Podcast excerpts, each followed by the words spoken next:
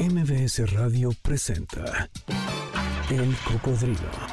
Experiencias históricas, callejeras, urbanas y sonoras por la ciudad con Sergio Almazán. Súbete en El Cocodrilo. Aquí arrancamos. Hola, ¿qué tal? ¿Cómo están? Bienvenidos. Muy buenas tardes. Gracias por estarnos acompañando una vez más aquí en este cocodrilo viajero, mi querida Janine. Y hoy nos vamos a ir hasta el norte y de ahí vamos a cruzar la frontera, nos vamos a ir a Texas y vamos a volver. Y después, ¿qué te parece si nos vamos a Xochimilco y de Xochimilco al Palacio Nacional? ¿Y no se te antojaría, mi querida Janine, sentarte en la silla presidencial? Paso, ¿no? Eh, este como, eh, como decía Zapata, algo tiene que nadie se quiere parar. Eh, bueno, pues, ¿por qué comento esto? Porque la tarde de hoy los invito a que se queden con nosotros. Tenemos dos invitados, por no decir que tres en realidad, tres invitados especiales, porque vamos a hablar de un personaje icónico, eh, polémico, eh, para algunos dirían, ¿cómo que tú que defiendes este, la vida de las mujeres y hablas sobre estos temas? Bueno, como bien decía Octavio Paz, la historia hay que conocerla no juzgarla. Pues la tarde de hoy vamos a hablar sobre Pancho Villa. Así es que quédense con nosotros que el programa se va a poner muy bueno. Así es que mi querida Janine, el corrido de Pancho Villa para recibir a nuestros invitados. Muchas cosas pasan en un siglo y muchas otras dejan de pasar.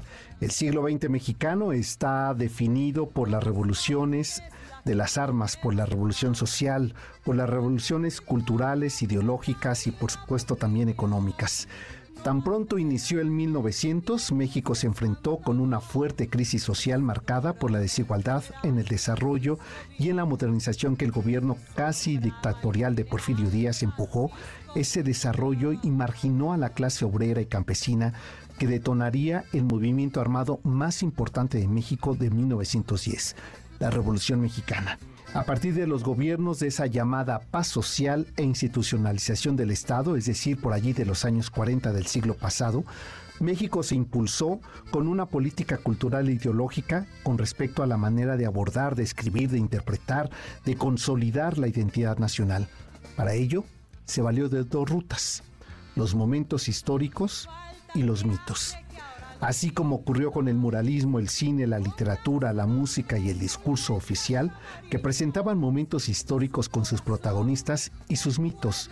Díaz, el malo, Madero, el cándido, Carranza, el general de la Constitución, Cárdenas, el tata, Zapata, el campesino demócrata, y Villa, el bandolero, el centauro del norte, el misterioso, el terrible, el fugitivo, una serie de mitos y definiciones que por derecho propio lo convertían en héroe. Siguiendo este relato histórico mítico, este 2023 se cumplen 100 años de la muerte del gran personaje del norte de la Revolución Mexicana el símbolo del patriarca en el México por revolucionario, el fugitivo y aquel que construye la frontera de cristal que descansa con su figura recreada, referida, idolatrada, cuestionada por miradas feministas, idolatrado y eternizado en la pantalla. Pero, ¿qué es lo que contiene esa personalidad, la figura, el mito, la historia, el personaje de Doroteo Arango, que en una centuria después de su muerte, asesinato, sigue despertando interés genuino y popular?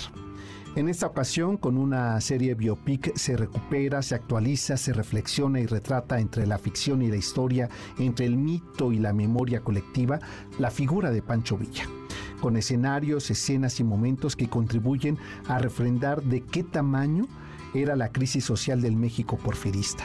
Las visiones tan diversas de un movimiento que terminó por mirar por primera vez a todos los mexicanos y a todos los Méxicos posibles, hasta llegar al misterio, las preguntas que siguen en el aire y la suerte que queda ahí echada de quién fue, quién es y qué nos dice hoy, 100 años después, Pancho Villa.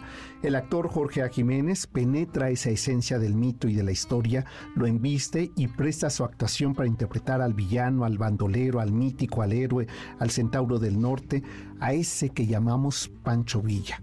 Y eso no sería posible si no hay detrás un trabajo de escenografía, pero también de recreación de escenarios, pero también de historia, también de memoria y de enorme y profunda investigación sobre el personaje, como lo hace Rafael Lara, de quien también vamos a platicar la tarde de hoy. Pues eh, a distancia, saludo a Rafael Lara, showrunner de justamente esta serie Pancho Villa. ¿Cómo estás, Rafa? ¿Qué tal, Sergio? ¿Cómo estás? Muy buena tarde. Saludos ahí a Jorge. Saludos desde Guadalajara. Fíjate nada más que envidia. Escenario, o sea, tú te moviste poco. Escenario donde prácticamente se desarrolla esta historia. Pero déjame darle la bienvenida también a Jorge a Jiménez. Jorge, qué gusto tenerte aquí en cabina y me da mucho gusto que hayas aceptado venir aquí a los micrófonos del Cocodrilo. No, Sergio, gracias, gracias a ustedes por la invitación y, yo feliz de, acompañarlos. A ver, vamos a empezar porque el personaje, no, yo sé que este tiempo va a ser corto para lo que tendríamos que hablar de él.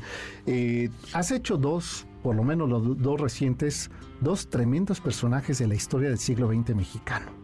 Sí. Uno nos toca mucho más cercano y por lo mismo a lo mejor no estamos dimensionando del tamaño de personaje que se trataba, ¿no? Y solamente para contextualizar ahí, el caso de Colosio, eh, donde nos, nos entregas una revisión actualizada de un, a mí me parece un tema y una todavía pues no sé, un, documento ahí pendiente por redescribir sobre la historia contemporánea y que yo creo que marca el fin de las revoluciones del siglo XX. Así es. Y eliges después, o no sé, o te eligió el personaje a ti, digo, amén de que seguramente entraste a un proceso de selección para el personaje, o fue dedazo. Pues mira, eso te lo podría contestar Rafa. Rafa mejor. Sí, eso te lo contesta Rafa. Exacto. Bueno, ahora le pregunto a Rafa, pero amén de eso, eh, te envistes de la, de la figura más icónica ¿eh? de, México en el siglo XX y XXI. Sí, como bien lo mencionas, eh, he tenido la fortuna de, darle vida a estos, estos personajes. En esta ocasión, Pancho Villa, sabemos lo que significa, lo que significó y, va a significar de por vida para, para los mexicanos. Es una gran parte de la historia de la revolución. Y como actor, como actor créeme que es un reto grandísimo. Hasta ahora el más grande que he tenido en, mis casi 20 años de carrera. ¿En, serio? Sí, o sea, de ese tamaño de ese, de ese tamaño. Es que estaba yo pensando que otro personaje de la historia de México contemporáneo se puede comparar a, Villa en esa riqueza y también esa ambivalencia. Yo creo que no hay otro. Yo pienso que no. Quizá Díaz, ¿no?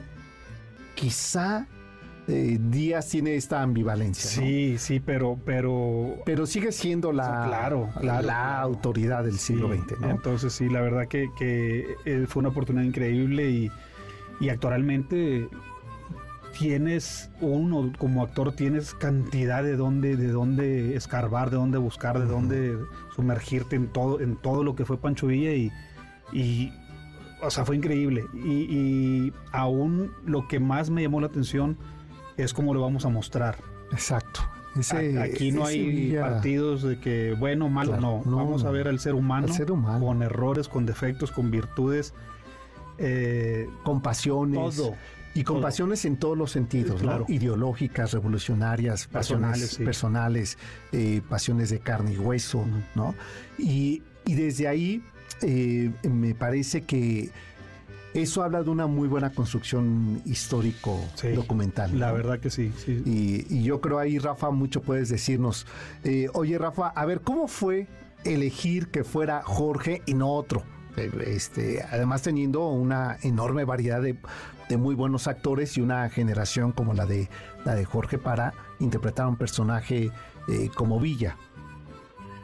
Sí, mira, justamente el contexto de cuando estábamos nosotros eh, generando, terminando de generar los guiones, pues fue, justamente el momento de la pandemia, digamos, ¿no? Nos encontramos todavía encerrados, digamos, ¿no? Viviendo este hecho en el 2020 cuando pues esas condiciones te obligaban un poco a tener como una visión más, yo le llamo de francotirador como director, este, como showrunner tienes que tener muy claro tus personajes, tu visión.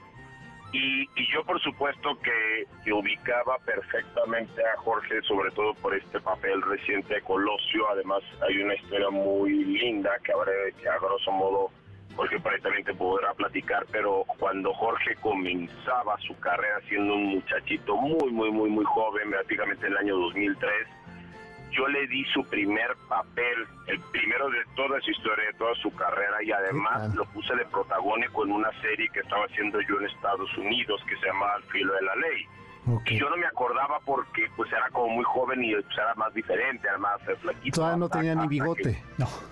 Claro, cuando yo lo, cuando finalmente lo recontacté, mm. de alguna manera eh, yo tenía muy clara su potencia actoral y dije, creo que él será un Villa perfecto. Y lo que sucedió fue que le pedí un casting, eh, te voy a contar la, la, versión resumida, le pedí un casting y de inmediato había tantas coincidencias desde el momento en que este, este, eh, eh, eh, Jorge también es como del norte del país, también tiene como muchas similitudes.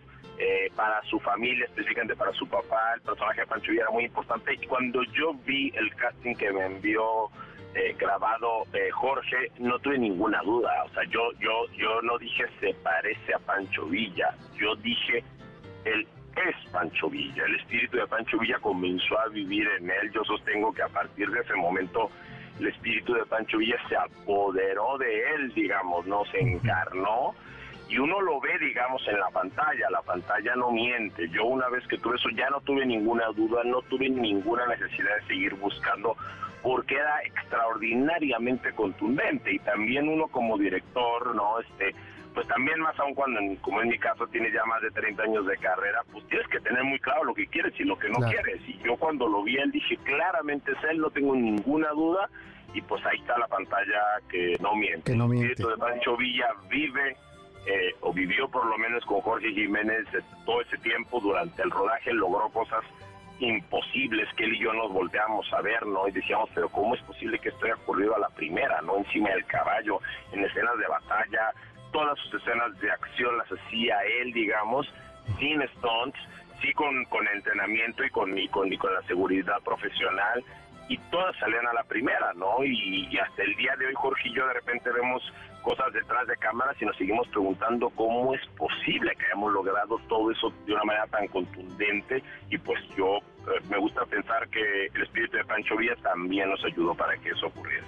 Seguro, déjame hacer una pausa y no nos cuelgues y regreso con, con ambos para seguir hablando sobre esta serie Pancho Villa y que como decimos aquí, háganse un favor y de verdad este una vez una escritora española me dijo, a los mexicanos les encanta su historia, pero contadita, eh, que no la lean. Entonces esta es una muy buena oportunidad y no dudo en ello, ¿eh? Así es que volvemos, estamos hablando justamente de esta serie Pancho Villa, rezamos después de esta pausa. El cocodrilo regresa después de esta pausa. No te despegues. MBS 102.5 ya estamos de regreso. Sigamos recorriendo la ciudad en el cocodrilo con Sergio Almazán, aquí en MBS 102.5. Ya estamos de regreso, gracias por eh, continuar con nosotros. Está acompañándonos eh, Jorge Jiménez, protagonista de, eh, bueno, a ver, nada más por decirlo así, pues ha personificado, le decía antes de la pausa, a dos grandes personajes de la revolución del siglo XX mexicano. Colosio en su trabajo anterior que ustedes conocen y este que está ahora circulando, el de Pancho Villa. Y Jorge, regreso contigo, está en la línea telefónica también eh, Rafa Lara, quien se cargó de todo lo que vemos en pantalla, se lo agradecemos, sí al trabajo de los actores, pero sí también a este trabajo previo que no se ve, pero que cuando no estás sí se nota. Sí, no, no, claro, claro. Yo siempre eh, se lo he comentado a Rafa que este fue un, es un trabajo en equipo. Ahora, eh, él eh, como líder, como estructura del proyecto, fue una experiencia ahora sí que muy grata de entrada. Eh, había una armonía en, el proyecto para empezar, de entrada. que eso es importante. Súper importante, que, no lo encuentras en todas las producciones. no siempre ocurre. No, siempre, pero aquí había una armonía eh, nos convertimos ahora sí en, como digo yo, en compas. Eh, había un, apoyo incondicional.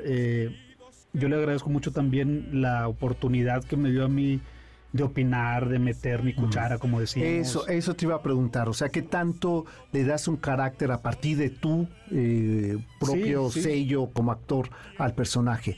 Porque te pregunto esto porque conocemos eh, documentos que el propio eh, Villa permite que se filmen, ¿no? Conocemos las películas que se hicieron posterior sobre eh, Villa. Entonces, es decir, tenemos un referente audiovisual de Villa que es bien difícil, a pesar de que haya una nueva generación, de que estos documentos puedan quedar ahí en el olvido y demás, finalmente hoy es la facilidad que googleas y te aparecen todos estos documentos. Eh, me parece un gran reto, tú como actor, que le pones a ese personaje. Sí, sí, sí. Si ya está hecho, ¿no? Exacto, justo eso. La idea desde un principio fue esa. Eh, se habló la idea de qué queríamos proyectar, eh, mostrar en esta serie. Yo lo tenía muy claro, muy claro. Aquí no había bueno, malo o, vamos a irnos por acá. Era tal cual, el ser humano, ver todas esas posibilidades, eh, todas esas capas que existen en el ser humano. Entonces era después de toda la investigación, después de todo, después de, entrar en los guiones, ahora sí ya venía el la construcción. Mira, este, yo estaba pensando, ¿qué tal si aquí, que en esta escena, cómo ves? digo, lo platicábamos. Entonces me escuchaba. Había ese vaivén, era como un juego, como un baile juntos, eh, que no todos los directores te lo dan. Entonces había esa confianza. Me acuerdo cuando las primeras escenas de acción a caballo, le digo, Rafa, dame chance de, yo lo quiero hacer, ¿estás seguro? Eh, es que yo no quiero doble, yo quiero hacerlo, dame chance porque era, era algo increíble esa adrenalina. Dijo, ok, vamos a intentarlo, cualquier cosa que no estés a gusto, paramos, lo hacemos de otra manera, perfecto. Entonces siempre hubo esa comunicación. Mm, en los momentos que yo llegué a sentir algo de peligro, algo ya... Sí, que te en riesgo, eh, se lo decía, ¿sabes qué? Mira, hasta aquí. yo estoy sintiendo esto y esto, ¿qué te parece? No, no, no, no, claro que sí, perfecto. Nunca me dejó, siempre fuimos de la mano prácticamente. Entonces eso, como actor, se agradece infinitamente. Y como espectador, ¿eh? porque entonces ves un trabajo muy pulcro, claro. Eh, muy cuidado. Eh, a ver los acercamientos de la toma, las tomas abiertas, el... Eh, eh, Rafa, tú decías hace 20 años lo habías eh, visto trabajar a Jorge, pero ¿sabes qué sentía cuando veía que había como una enorme complicidad? Había unos guiños de la cámara en un close-up con un gesto y que el gesto en un silencio enorme o habiendo atrás una batalla y solamente el gesto de, de Sevilla decía, hijo, es que se nota una pasión por el personaje se nota que hay pasión y que puede haberlo del actor y no del director o viceversa. ¿no? Y acá, eh, eh, Rafa, veo que, que, el personaje a ambos les, les llamó singularmente la atención. Sí, teníamos muy claro el, el para mí, digamos, el uh, asumo muy claramente que el cine, porque esto al final del día es cine, es cine, es cine contado en un formato moderno de serie dividida en 10 episodios, pero es como si fuese una gran película, el lenguaje, el planteamiento visual, el ritmo, el tipo de actuaciones, la técnica fotográfica, de arte, de vestuario, maquillaje, etcétera, etcétera, sigue siendo cinematográfica. Yo provengo de una tradición cinematográfica muy joven, digamos, ¿no? Con varios largometrajes. Esa es mi escuela. Y, entiendo que es siempre un arte colaborativo, complejo y muy completo, digamos. O sea, si bien tiene que haber una visión, digamos, muy clara y cuando no la hay, como tú bien dices, se nota, ¿no? Cuando una película no tiene una dirección clara, no tiene una visión firme, digamos, de la apuesta artística que hay detrás de la, de la forma de contar la historia, pues se nota, ¿no? Se siente una obra débil, se siente una obra titubeante, no es el caso y sí, pues siempre fuimos muy de la mano, no nada más con Jorge, sino con el resto del equipo, tanto delante como detrás de cámara, o sea, sentirse arropados, digamos, con tal potencia de actores, algunos de ellos muy, muy conocidos, reconocidos y con una trayectoria ya muy importante, como puede ser Dagoberto Gama, este, este, Armando Hernández, este, combinados con actores, digamos, más jóvenes, digamos, como Juan Luis Medina o como Leonardo Alonso, que tal vez todavía no son tan conocidos en ese entorno de, digamos, de las estrellas cinematográficas, digamos, el término estrella no me gusta, pero bueno, por ser muy ilustrativo. Y este, lo mismo detrás de cámaras, ¿no? O sea, esa, esa comunidad, esa familia, digamos, unida por una visión y por una energía de, de creer que este sueño era posible, porque hay que recordar que cuando uno asume el reto de hacer una serie de estos tamaños, eh, la referencia y la competencia es feroz y muy desigual, o sea, no estamos acostumbrados en Latinoamérica, en español, a contar nuestras historias en estos terrenos de lo bélico, de la acción, de la época, con tantos extras, con tantas batallas, con tantos efectos especiales. Usualmente estamos acostumbrados a ver y aplaudir las, las historias de otros países, ¿no? Principalmente de los gringos, ¿no? De Hollywood.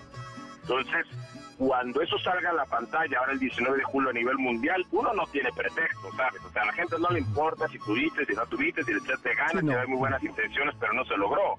Y, para, y nosotros tenemos muy claro ese reto. Sabíamos que no teníamos estos grandes recursos que, se cuenta, digamos, como, por ejemplo en Hollywood.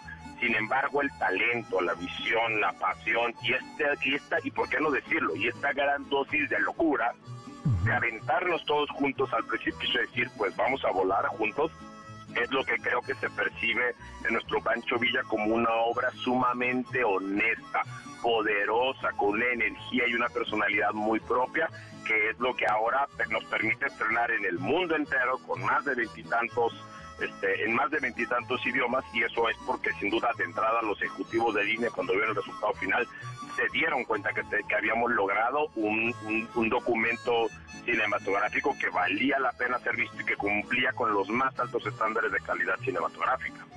Eh, a ver, eso eh, se nota y yo creo que estamos en una era de lo visual, pero también estamos en una enorme pregunta de quiénes somos y quiénes fueron, ¿no? Y a mí me parece que un personaje haber rescatado de esa memoria colectiva, porque yo creo que son de los personajes que más han vivido en nuestro imaginario colectivo dentro del, de este siglo XX, ¿no? Mexicano. Pero actualizarlo, porque a mí me parecía que el gran reto era, ya se ha contado varias veces a Villa, actualizarlo, me pareció que era una de las grandes apuestas que tiene esa producción, de actualizar en todos los sentidos, visual, eh, íntimamente. El personaje íntimo me fascina, me parece que, esa riqueza no la teníamos en ninguno de los otros héroes que se han contado historias, ¿no?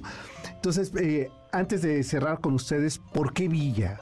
¿Por qué, qué les dice Villa después de haber hecho este trabajo? Rafa, vamos contigo y, cierro aquí en sí, sí, no, bueno, ¿por qué Villa? Porque de entrada es una historia que sin duda yo particularmente estaba buscando y creo que Jorge por su lado también. Y existe una máxima, digamos, muy romántica, pero muy bonita de la, de la dramaturgia, eh, de, la, de la adaptación cinematográfica del guionismo, que dice que cuando tú estás buscando una historia con toda tu pasión, con toda tu alma, este, de repente esa historia también te empieza a buscar a ti. Entonces creo que ni para mí ni para Jorge termina siendo una completa sorpresa el que esta historia llegue a nuestras manos, ¿no? Cuando de repente me, me busca eh, un Ricardo Coeto, la cabeza del ETF, la productora, que, que a su vez había hablado y había tenido el beneplácito, digamos, de parte de Fernando Barbosa, cabeza de línea latinoamericana, de decir, hagamos una serie sobre Pancho Villa y definitivamente la cabeza no puede ser otra más que Rafa Lara así te lo hacen saber y te dicen cuentas con nuestra confianza y queremos que hagas eso que haces tú y te dan una libertad creativa para hacerlo y están contentos con los guiones y están contentos con las decisiones de casting, pues el resultado es muy mágico, ¿no? Y, y, creo yo que es justo lo que ahora, digamos, estamos transmitiendo y por eso confío muchísimo, la verdad, en nuestra pantalla, confío muchísimo en el resultado final estoy seguro, digamos, que vamos a dar mucho de qué hablar, como todo y como toda creación. Habrá gente a la que le guste más, a la que le guste menos. El gusto es personal y yo jamás me pongo a cuestionar eso. Sí me preocupo, digamos, o mejor dicho, me ocupo junto con todo el equipo de entregar un producto de la más alta calidad y con una visión clara y una apuesta que es la nuestra. En efecto, como tú muy bien dices, moderna, revisitando al personaje, pero tampoco cayendo en el error que ocurre muchas veces en producciones históricas de este tipo ahora recientemente, que es tratar de ponerle encima un juicio al personaje, un, un, un, un verlo, digamos, a partir de un telescopio, digamos, con la moralidad ¿no? Y con la corrección política del siglo XXI, lo cual es un absoluto error. Error. Fíjate, ahí decía Octavio Paz, a la historia hay que conocerla y no juzgarla. Así mismo está mm. planteado. El y eso, es lo que me gusta mucho de tu propuesta. Exacto. Está mostrado. Está mostrado. Ya este, no, no, nos toca ni siquiera a nosotros como espectadores hacer un juicio, sino es conocer nuestra historia. ¿no? Y me parece que lo hacen de una manera digna. Rafa, por lo pronto te valoro mucho que nos hayas tomado esta llamada y me resultaba importante también conocer tu opinión sobre la... Eh, cuando, quieras, un honor estar en tu programa. Gracias. Pues eh, Jorge, a ver, Jorge, la misma pregunta. Eh, ¿Por qué Villa y qué te dice Villa ahora, un año y medio después de haberlo hecho, que es nada ¿eh? de tiempo? Pues mira, como lo mencionaba Rafa, para mí como actor, lo que yo busco es este tipo de personajes. personajes fuertes, personajes eh, que te desgarren, que, que, que, tengas de dónde escarbar y meterte y buscar investigar, es vivir, meterte en esa piel. Te digo, he tenido la oportunidad de, de, haberlo experimentado antes. Sí, o sea, estos dos poderosísimos personajes. Y además pensaba en el otro, en el caso de, de es que hay una generación que sí lo recordamos. Entonces, verte ahí, dice, no, es que o sea, lo bordó, seguro que se pasaba teniendo eh, este, imágenes de, entrevistas para entender el gesto. Definitivamente. Entonces, eh, yo siempre, siempre lo he dicho, para mí las imitaciones, eh, parodias, no, no es parte de mí. ¿Qué es ese riesgo, no? Claro, claro, porque puedes caer en, una parodia, en, imitar. Entonces yo dije, no, eso no va conmigo. Te digo, todas estas fotografías eh, que imprimí, recorté, me hice mi álbum y yo me encargaba de identificar foto por foto. ¿Qué estaba pensando aquí Pancho Villa?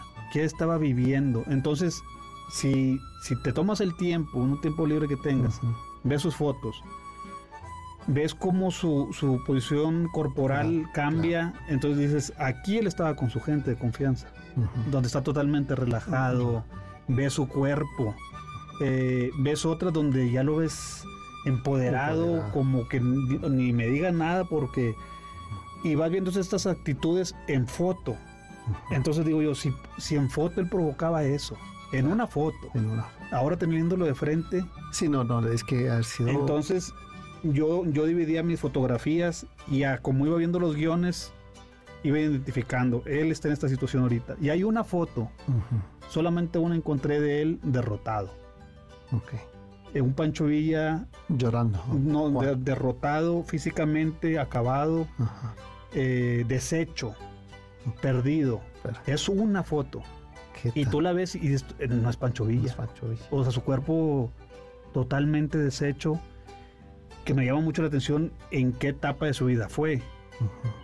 Pero esa foto se refleja en la serie, en una, en una parte de su vida que se cuenta, donde él justo llega ahí, o sea, la decadencia. La decadencia. Donde él estaba perdido, traicionado, y era tan impresionante porque dije, o sea, es esto, es esta foto. Entonces de ahí me basé yo para reconstruir, esa parte emocional. Esa parte eh, física más que nada eh, de darle, porque ya lo emocional, bueno, se trabaja. Ya lo habías trabajado, claro. Exactamente.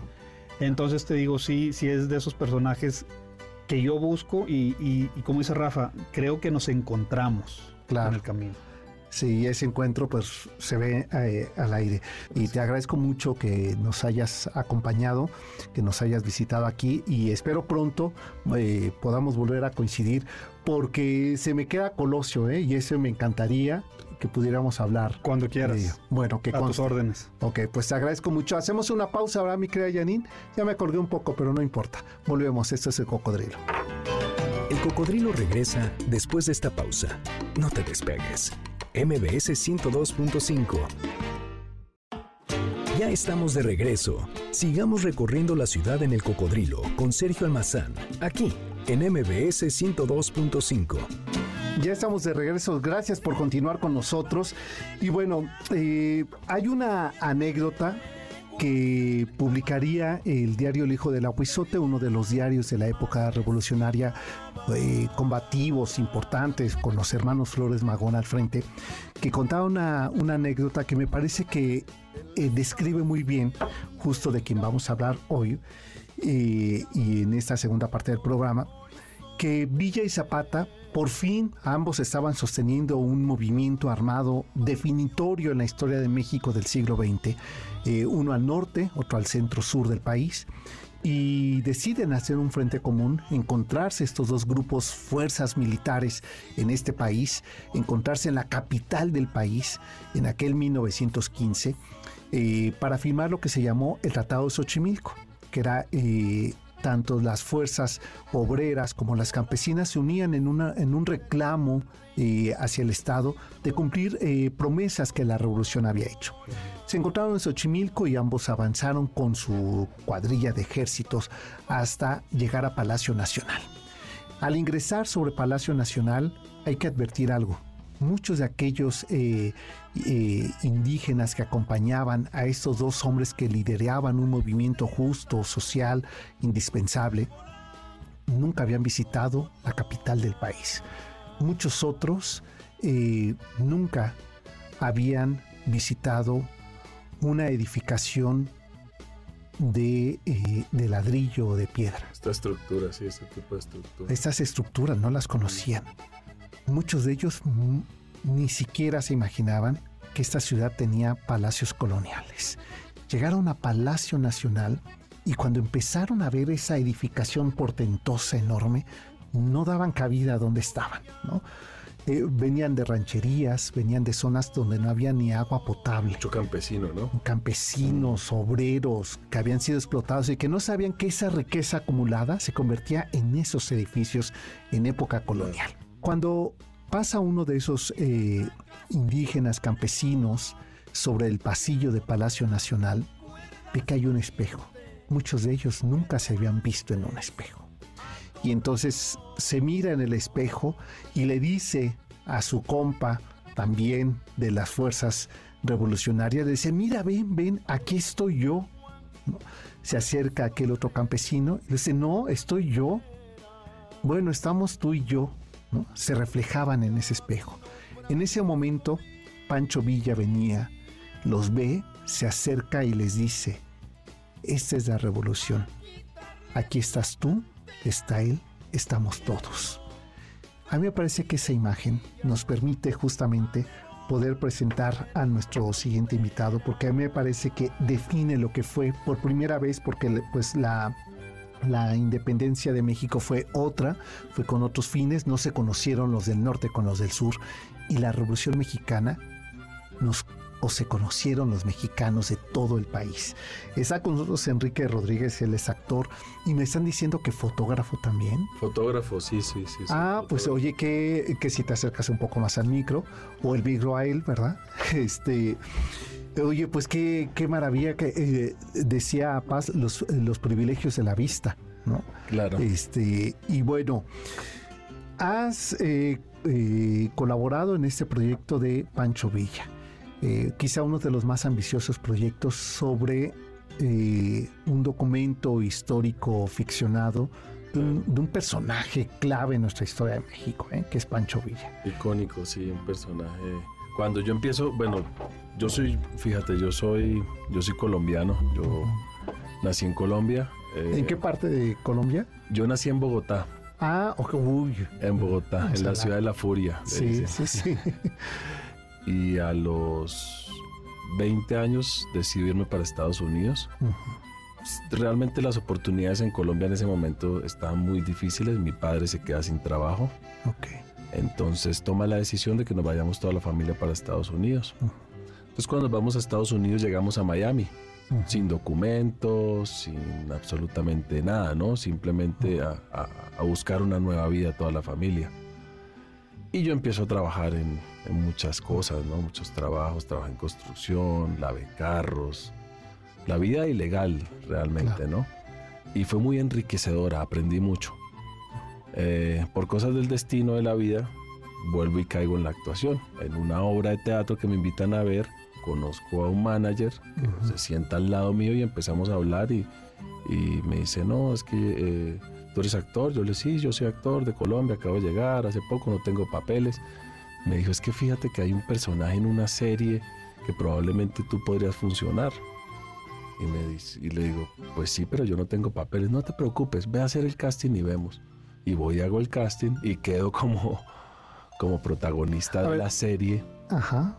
y que ah, y como protagonista. Como protagonista de la serie. Y ahí este eh, busco la manera de arreglar papeles y pude protagonizar la serie. Yo no iba, yo no me fui a Estados Unidos pensando en, actuar, ¿no? Sino la vida otra vez me, encaminó y después de la serie me voy a vivir a Los Ángeles. Estuve siete años en Los Ángeles y uno en Nueva York. Ok. ¿Y ahora dónde vives? Ahora estoy aquí en Ciudad de México. Ah, ahora ¿desde cuándo te veniste por esta serie? Eh, no, yo, yo en el 2012 eh, me voy de Estados Unidos a Colombia a grabar, a hacer una serie. Y ya me quedo tres años ahí y dije, bueno, quiero buscar nuevos horizontes. Soy muy nómada, me gusta experimentar, me gusta vivir en, eh, en, ciudades diferentes, tener nuevos retos. Entonces dije, eh, México, ¿por qué no? Y vine a, conocer y me gustó, enamorado de la ciudad, de, esta ciudad es mágica. Yo siento que la Ciudad de México es, la, esta ciudad no existe en ningún otro lado, ni Londres, ni Nueva York, ni... O sea, bueno, qué bueno que lo dices tú. si lo digo yo sería casi un pecado de vanidad, pero la verdad es que sí. Realmente, realmente encuentras de todo. Hay un abanico de posibilidades en esta ciudad. Claro, y mira que hablamos como, claro, y mira que hablamos como eh, latinoamericanos, sin embargo, eh, si empiezas a notar esta diferencia entre el centro y sur de América con este México fronterizo, con todo lo que eso nos significa, ¿eh? Este, para bien y para mal, pues, ¿no? O sea, a partir de nosotros comienza el norte de América, pero aquí pasa algo. ¿no? No, aquí hay magia. Aquí hay un yo, digo, yo siempre digo México mágico. Sí. México, es que de verdad que la energía que tiene que tiene México es, es, increíble. A mí me, me atrapó desde el principio y ya llevo ocho años aquí y ya he hecho varios personajes mexicanos. O sea, me adapté tanto a la cultura que dije, yo necesito aprender a hacer personajes mexicanos. Entonces me iba a la calle a hablar con la gente en el metro y, y, pues también este, aprendí a hacer claro, el tonito y que me encanta el personaje tepiteño. ¿Y qué onda, güero? ¿Y cómo estás? Y, Sí, me encanta. Entonces siempre juego con acentos y llegar aquí a México dije, tengo que tener mis personajes mexicanos en el bolsillo, ¿no? Y, y, a ver, y cuéntame, ¿cómo llegaste a ser general? General de división. de la División del Norte. Sí, a ver, cuéntame cómo fue eso. Mira, el, a mí me llaman para el casting y, y desde el primer momento que yo veo el texto, yo conecté. Conecté con el personaje, conecté con, con la historia y conecté con, con todo ese universo. Entonces, eh, cuando hay esa conexión, la preparación es diferente, es gozosa, es hay un trabajo desde, desde otro lado. Entonces, cuando hago el casting, lo envío, me dijeron, mi manager me dijo, qué buen casting te hiciste. Además, el acento súper bien. Porque, pues, no, pues es un acento al norte. Eso te voy a decir, oye, a ver, eh, en corto, pues tienes este acento latinoamericano, latino, claro. latino. incluso eh, en momento te escuchaba así, eh, sabes, de Miami, sí. ¿no? Sí, sí, sí, eh, es que tengo una mezcla, pero es que claro, en tantos pues lados, pero eso también me ha ayudado a enriquecer. No, a ver, eso habla que tienes además muy buen oído. Claro, claro, tengo muy buen oído y yo no estudié el acento, como digo, respeto a la gente que estudia el acento. Yo, gracias a Dios, no lo necesité, lo trabajé yo solo a punta de oído y práctica. Y entonces así salió. Así salió Roque, Medina. Entonces hice el casting, les gustó mucho el casting. Tuve un callback ya con, con Rafa Lara, que Rafa Lara lo vio y Rafa nunca se dio cuenta que, que yo era colombiano. Ah, no. No, nunca se dio cuenta. Ya el día de la grabación, que me encontré con él y ya en, una reunión ya me vio hablando y me dijo, como tú eres colombiano, porque la productora también es colombiana. Ajá. Y yo le dije, sí, Rafa, y dijo, órale. Qué bien logrado. Sí. Bueno, déjame hacer una pausa. Sí, sí, sí. Y eh, Enrique, regreso contigo para que eh, hablemos cómo construyes este personaje, qué te enseña este personaje y qué le enseñas al personaje.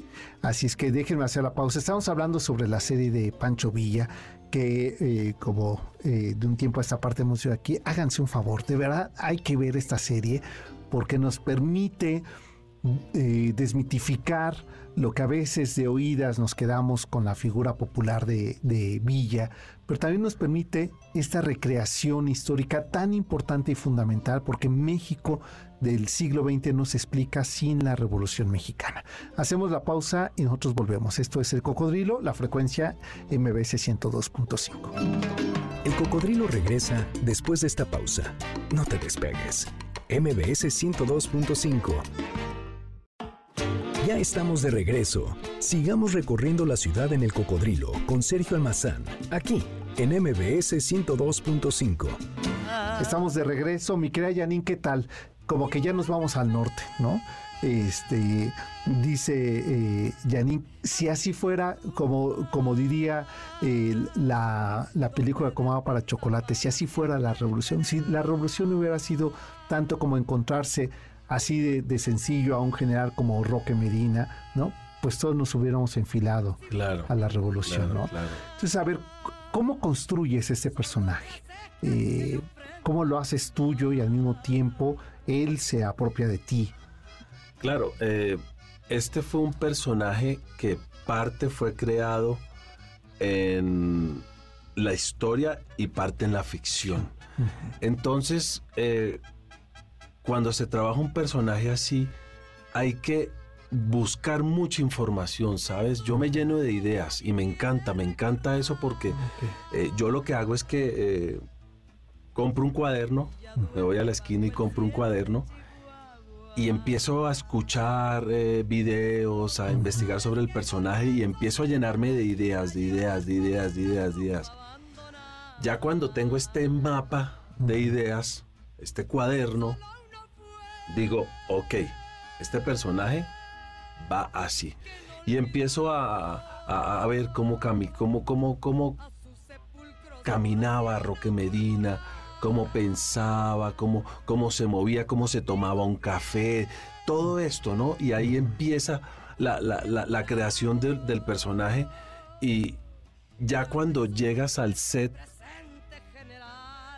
ya ahí viene el trabajo con el director, que es otra parte. Es otra parte. Claro, porque, porque uno es el que tú construiste, uno es tu traje Exacto. Y otro el que requiere. Exacto, la, es la visión del director. Entonces yo tengo que estar abierto a lo que el director me vaya a decir y me quiera bajar, ¿no? Oye, ¿sabes qué? Es que yo creo que Roque no va por este lado. Y ahí es algo complejo porque tú vienes con una creación de varios meses de un personaje que te digan, oye, ¿sabes qué? actor. Claro, entonces tenemos que tener la habilidad de, de, de, de, poder, de poder graduar eso y decir, ok, ya te entiendo lo que me dices, eh, o muchas veces le dice uno al director, mira, pero es que si, si, si, si Roque Medina va por este lado pues, y, de pronto lo va a entender, es, es un conjunto, ¿no? Es un trabajo de, equipo y eso es lo bonito e interesante. Y, lo bueno es que tuvimos el tiempo, a veces no se tiene el tiempo. Eso te voy a decir, y, que tuviste un director como Rafa que escucha. Claro. ¿no? Porque otro te dice, a ver, el matiz mm. es este. Mm. Este, lo puedes dar, no lo puedes dar, y si no, el que sigue. Claro, y Rafa es el creador sí, de, la historia, de, el showrunner. Entonces, él tenía todo muy claro.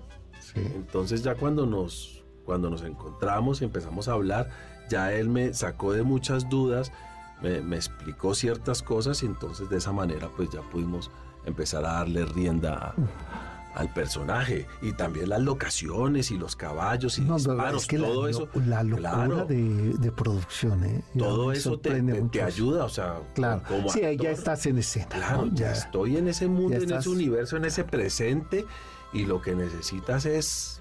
Sí. Y a ver, y tú como fotógrafo, porque eh, comentábamos hace, hace un momento con Jorge, el protagonista, que le decía que algo que me gusta mucho de esta producción es ese detalle de la fotografía que es estéticamente bellísima y que además eh, eh, logra, eh, logra esta serie que en estos momentos donde justamente tiene que conectarse la historia con el mito, pero con la emoción, el close-up funciona perfecto, el gesto, la batalla, ¿no? Logras ver este, la fuerza de un movimiento, a ver, que le cuesta un millón de ciudadanos a la Revolución Mexicana, que no es poca cosa, y que para nuestros bisabuelos o nuestros abuelos sigue siendo una herida abierta, que tuvieron que dejar su, su vida para ponerse a salvo, que perdieron eh, alguien de su familia ¿no? a nombre de la justicia social y que es retratos como esos, pues vuelves a abrir la herida, ¿no? Claro, claro. Y que tú como fotógrafo, ya ahora que ves en la comodidad de tu casa el trabajo terminado, ¿no? Eh, ¿Qué te dice visualmente esta, eh, esta producción? Fíjate que... Te, primero, ¿te gustas? O sea, ¿te ves y te gustas? Porque siempre uno termina siendo muy autocrítico, ¿no? Fíjate que yo eh, al principio trato de no verme mucho, ya después este, me siento y analizo mi trabajo y, uno siempre quiere eh, o, piensa, ¿no? Uy, hubiera hecho esto, hubiera intentado esto, me hubiera ido por este lado el personaje. Claro, porque, porque el trabajo sigue, ¿no? Sigue, Entonces yo a veces prefiero no verme tanto. Claro, porque... Pero sí en algunos momentos es enriquecedor. Pero en cuanto hablando de la, de la fotografía, coincidencialmente me encuentro con, yo con el fotógrafo que es Jordi, un fotógrafo eh, mexicano-francés. Eh, increíble, un chavo con un talento, y yo ya había trabajado con él, pero nos encontramos y yo dije, ok, aquí, hay, una conexión, aquí hay una magia también, y, y, cuando yo lo veo a él, yo digo, esto ya sé por qué lado va. Claro. Y yo veo, yo lo único que he visto es el, el, el, primer, el ah, primer, episodio. Y la verdad que eh, yo creo que este chavo fue escogido por porque tenía la, la, esta sensibilidad, esta sensibilidad y se nota que estudió eh, la revolución, ¿sabes? Sí, la textura que tiene, el movimiento de la cámara, todo, el detalle. El detalle, sí, sí, tienes razón. Sí que, sí, que hubo un trabajo de mesa muy largo. Claro, increíble. Entonces yo, yo no he hablado con Jordi eso, pero yo siento que sus abuelos o sus antepasados le tuvieron que haber dado mucha información también, ¿no? Porque, claro. Sí, porque, sí, se, sí se nota, claro, y de la mano de Rafa entre los dos eh, es que claro, hacíamos pocas escenas al pues día también. Sí, aún cuando es una producción grande y rápida, ¿no? Porque ahora que platicaba con Jorge, la verdad es que titánica la producción. Claro, claro, claro. Oye, y, dime, ¿qué te, eh, ¿qué te enseña? Porque, a ver, eh, finalmente América Latina somos espejos. ¿No? Nos pasan cosas muy similares. Sí, claro. ¿no? somos una misma vertiente. Sí, a veces eh, los tiempos eh, van distintos, ¿no? Seguramente tú ahora que estás aquí eh, puedes decir, híjole, esto lo, pasó mi país hace 20 años, ¿no? Ya sé por dónde va. a pesar de, de, de, tener matices distintos para abordar problemáticas, circunstancias, ¿no? Pero al final nos ocurren cosas muy similares, ¿no? El caso de la Revolución Mexicana es un caso excepcional en la historia de América, Latina, porque, porque cuenta un inicio del siglo XX, cuando el mundo se estaba preparando para la modernidad y México le muestra al mundo que hay una terrible desigualdad social. Es que eso es lo que me parecía interesante en la historia, o sea, en la historia el 80% de la población era pobre. Y analfabeta. Exacto. Y el 20% eran los dueños. Exacto, eran los dueños. Entonces yo siento que de ahí fue que empezó la revolución. Porque ellos dijeron, ¿cómo es posible que podamos vivir así? No, tiene que haber una revolución. Alcemos las armas y vámonos encima. Y es entendible. Digo, yo no viví en esa época, pero yo siento que si yo hubiera estado en esa época, yo hubiera tomado las armas, claro. No sabemos si hubiera sido Roque Medina, pero hubiera sido otro general. Claro, entiendo el otro lado, ¿sabes? Como, como eso es lo bonito de esta historia, que se ve la, la, oscuridad y se ve la, luz, de los personajes. Si eh, humanizas un movimiento que a distancia, a más de 100 años de distancia, uno lo lee como un documento. Lo que a mí aquí me parece que este trabajo lo que hace es llevarnos a ese escenario y poder entender eh, estas vertientes que motivaron un movimiento de este tamaño. ¿no? Claro, claro. Y, no, y también era que eh, me pareció muy interesante que yo no esa información no la tenía. Eh, el, expresidente Porfirio Díaz se reelegía, duró 60 años en el poder. Y yo decía, ¿cómo es posible que se meta alguien 60 años en el poder? Sí, sí, Y entonces, claro, se cansaron.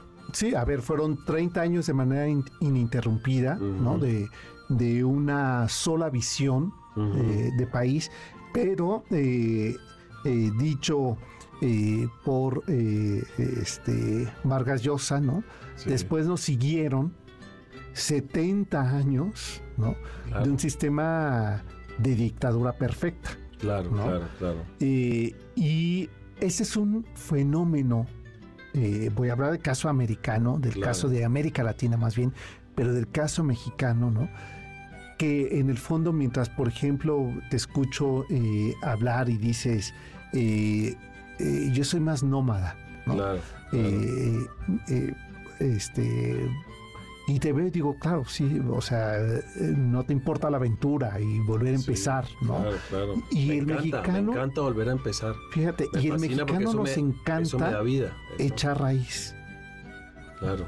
Y entonces, claro, nos lleva a unas consecuencias también terribles. Claro, no salirte de la zona de confort y no experimentar algo nuevo por, por Sí, y entonces hasta el momento que llega como volcán en erupción, ¿no? Claro, y está ya sin, sin ningún miramiento, ¿no? Exacto. Pues eh, te quiero agradecer, Enrique, que nos hayas visitado en cabina y pues espero que no sea la primera vez porque me interesaría ver tus fotografías. ¿Cuáles son tus temas de foto? Claro, claro, seguro. Muchísimas gracias a ti por tu espacio, por tenerme acá y muy agradecido contigo, con México y y aquí me quedaré un largo tiempo. Pues esta es tu casa y estos micrófonos también abiertos para ti. Mi querida Janine, ya se nos fue el tiempo, ¿verdad? Qué temprano se hizo tarde, pues nosotros ya nos vamos y nos vamos pues a ver la serie y que viva Pancho Villa. Buenas tardes, hasta entonces. MBS Radio presentó El Cocodrilo. Experiencias históricas, callejeras, urbanas y sonoras por la ciudad. Súbete en el cocodrilo. Nos escuchamos el próximo sábado aquí en MBS 102.5.